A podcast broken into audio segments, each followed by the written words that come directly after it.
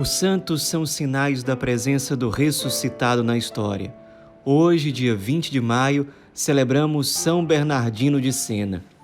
Ele nasceu no mesmo ano em que uma outra santa, essa bastante conhecida, doutora da Igreja, faleceu, Santa Catarina de Sena. Ela morreu em 1380, mesmo ano em que São Bernardino nasceu, ali pela mesma região natal, digamos assim, de Santa Catarina de Sena. Logo aos seis anos de idade ficou órfão e aí duas tias que ele tinha passaram a cuidar da educação dele, como elas eram muito piedosas, muito católicas, transmitiram para ele esse gosto pelas coisas sagradas, pela igreja, por Jesus e Maria, e ele cresceu realmente num ambiente santo, num ambiente piedoso. Foi uma criança que sempre procurou preservar a pureza, a vivência do evangelho, a busca pelos sacramentos. Com 20 anos de idade apenas, uma peste invadiu a região onde ele morava e ele, junto com outros jovens amigos, se dedicaram totalmente a, a cuidar dos enfermos, das pessoas que estavam sofrendo. Foi um tempo em que eles praticamente saíram de casa só para cuidar de outras pessoas. Foi mais ou menos o tempo também que ele estava na Universidade de Sena, terminou os seus estudos e com 22 anos ele ingressou na ordem franciscana. Mais especificamente, no movimento franciscano que estava crescendo muito na época, que era chamado de observância.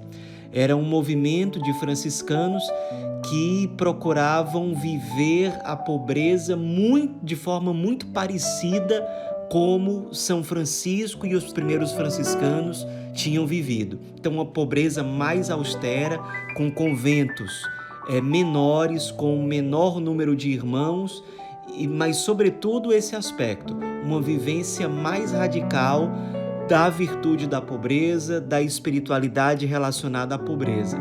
Então, Bernardino ingressou em conventos franciscanos desse tipo. Desde o início, já chamava atenção a sua busca pela santidade, a sua fidelidade em viver o carisma franciscano, especialmente esse aspecto da pobreza. E ao longo do tempo, ele foi eleito vigário geral desse movimento franciscano. Quando ele se tornou vigário geral, havia 20 conventos desse movimento. Depois do tempo dele à frente do governo é, desse movimento, pulou de 20 para 200 o número de conventos. Tamanho era o seu empenho no pastoreio, no governo daquele movimento franciscano, seu, seu ardor por realmente sair de um lugar para outro, fundando conventos. E até então, a sua vivência era muito mais voltada para dentro dos conventos, especialmente na época em que ele era vigário geral, nessa função de governo. Mas com 35 anos de idade, mais ou menos, viajando de um lugar para outro, ele percebeu a necessidade de pregadores. E foi aí que iniciou um fecundíssimo ministério, o apostolado abraçado por ele na Itália, que é o apostolado da pregação. Ele se tornou o pregador mais popular da Itália naquele momento. Viajou por praticamente todo o território italiano, pregando em cada lugar e a cada pregação milagres aconteciam. Era também muito comum, ao final da pregação, ele acendeu uma grande fogueira onde as pessoas jogavam objetos que representavam o seu pecado, o seu vício. Então isso acontecia várias vezes. Mulheres, crianças, adultos, idosos pegavam aqueles objetos que representavam os seus vícios e queimavam naquela fogueira. Um outro instrumento que ele utilizava para fazer com que as suas pregações fossem didáticas era sempre ou muitas vezes pregar a partir do nome de Jesus. Então, esse era um tema muito recorrente nas pregações dele. Ele começava a falar do significado do nome de Jesus e, em cima disso, ele desenvolvia as suas pregações. Então, ele foi é, um dos maiores propagadores da devoção ao Santíssimo Nome de Jesus, que ele costumava apresentar, inclusive visualmente, com a inscrição IHS ou JHS, Jesus, Homem Salvador. Então, é, e ele também pregava muito sobre a Eucaristia. Então foi muito por conta das pregações dele, dos trabalhos apostólicos dele, que veio essa associação entre o trigama IHS ou JHS e o sacramento da Eucaristia.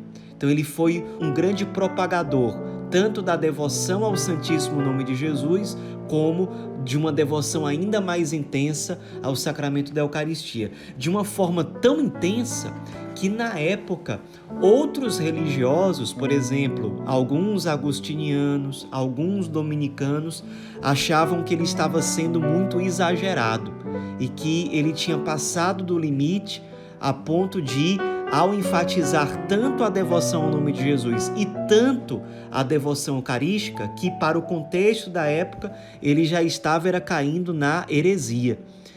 Claro que ele foi chamado pelas autoridades eh, eclesiásticas a se explicar, alguns bispos pediram que ele se explicasse, cardeais, o próprio Papa.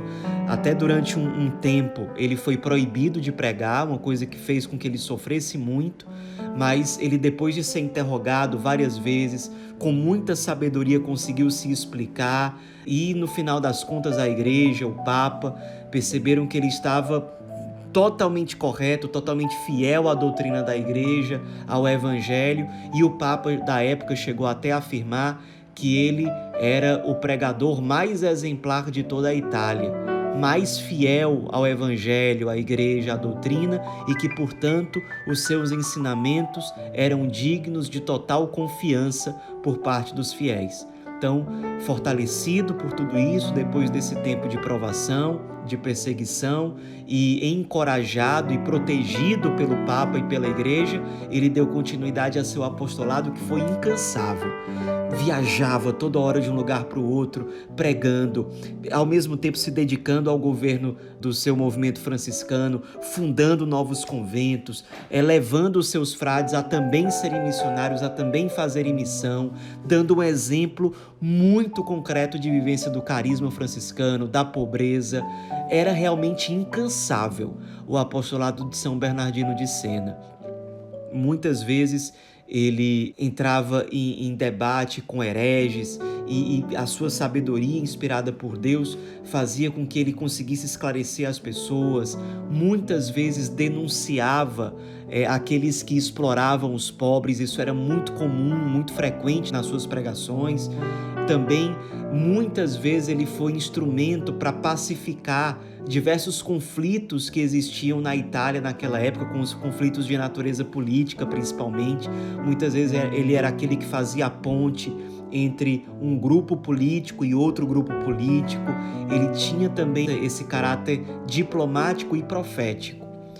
Depois de anos de um apostolado muito intenso, ele já muito fatigado, já com mais ou menos 64 anos de idade, ele já fica muito doente e aí tem que eh, ficar acamado num dos conventos franciscanos do seu movimento. Foi cuidado aí durante algum tempo é, pelos irmãos até que realmente ele chegou a falecer. E logo depois do seu falecimento houve uma grande comoção em praticamente toda a Itália. Ele era muito popular, muito conhecido em todos os lugares. É, muitos sinais já tinham sido realizados através do apostolado dele, muitas pessoas convertidas, muitos conflitos políticos tinham sido pacificados. Aliás, sobre isso, um milagre que aconteceu logo após a morte de São Bernardino foi que é, ele, logo que morreu, praticamente já foi declarado pelo povo como santo.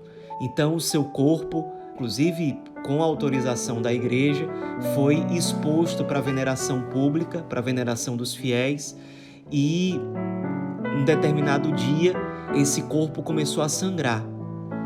E pela graça desse sangramento do corpo, pessoas, adversários políticos foram muito comovidos com aquilo e perceberam que era um sinal de Deus para que fizessem as pazes. Então, um grande conflito que tinha tudo para ficar ainda mais duro, ainda mais pesado, se pacificou muito por conta desse sinal milagroso já acontecido após a morte de São Bernardino. Era tão evidente a sua santidade que apenas seis anos depois da sua morte ele já foi canonizado, ou seja, declarado oficialmente um santo pela Igreja. Grandíssimo franciscano que soube atualizar a vivência do carisma sem perder nada da sua essência para o seu contexto, para a sua época, um grande é, pastor do movimento franciscano, do qual ele fazia parte, grande fundador de conventos, grandíssimo pregador, um grandíssimo pacificador, muito humilde. Em vida, ele chegou a ser convidado três vezes para o episcopado e negou para que pudesse continuar o seu trabalho apostólico da mesma forma. Enfim, um grandíssimo santo franciscano que para nós, sem dúvida, é motivação e estímulo na busca pela nossa própria santidade. São Bernardino de Sena, rogai por nós.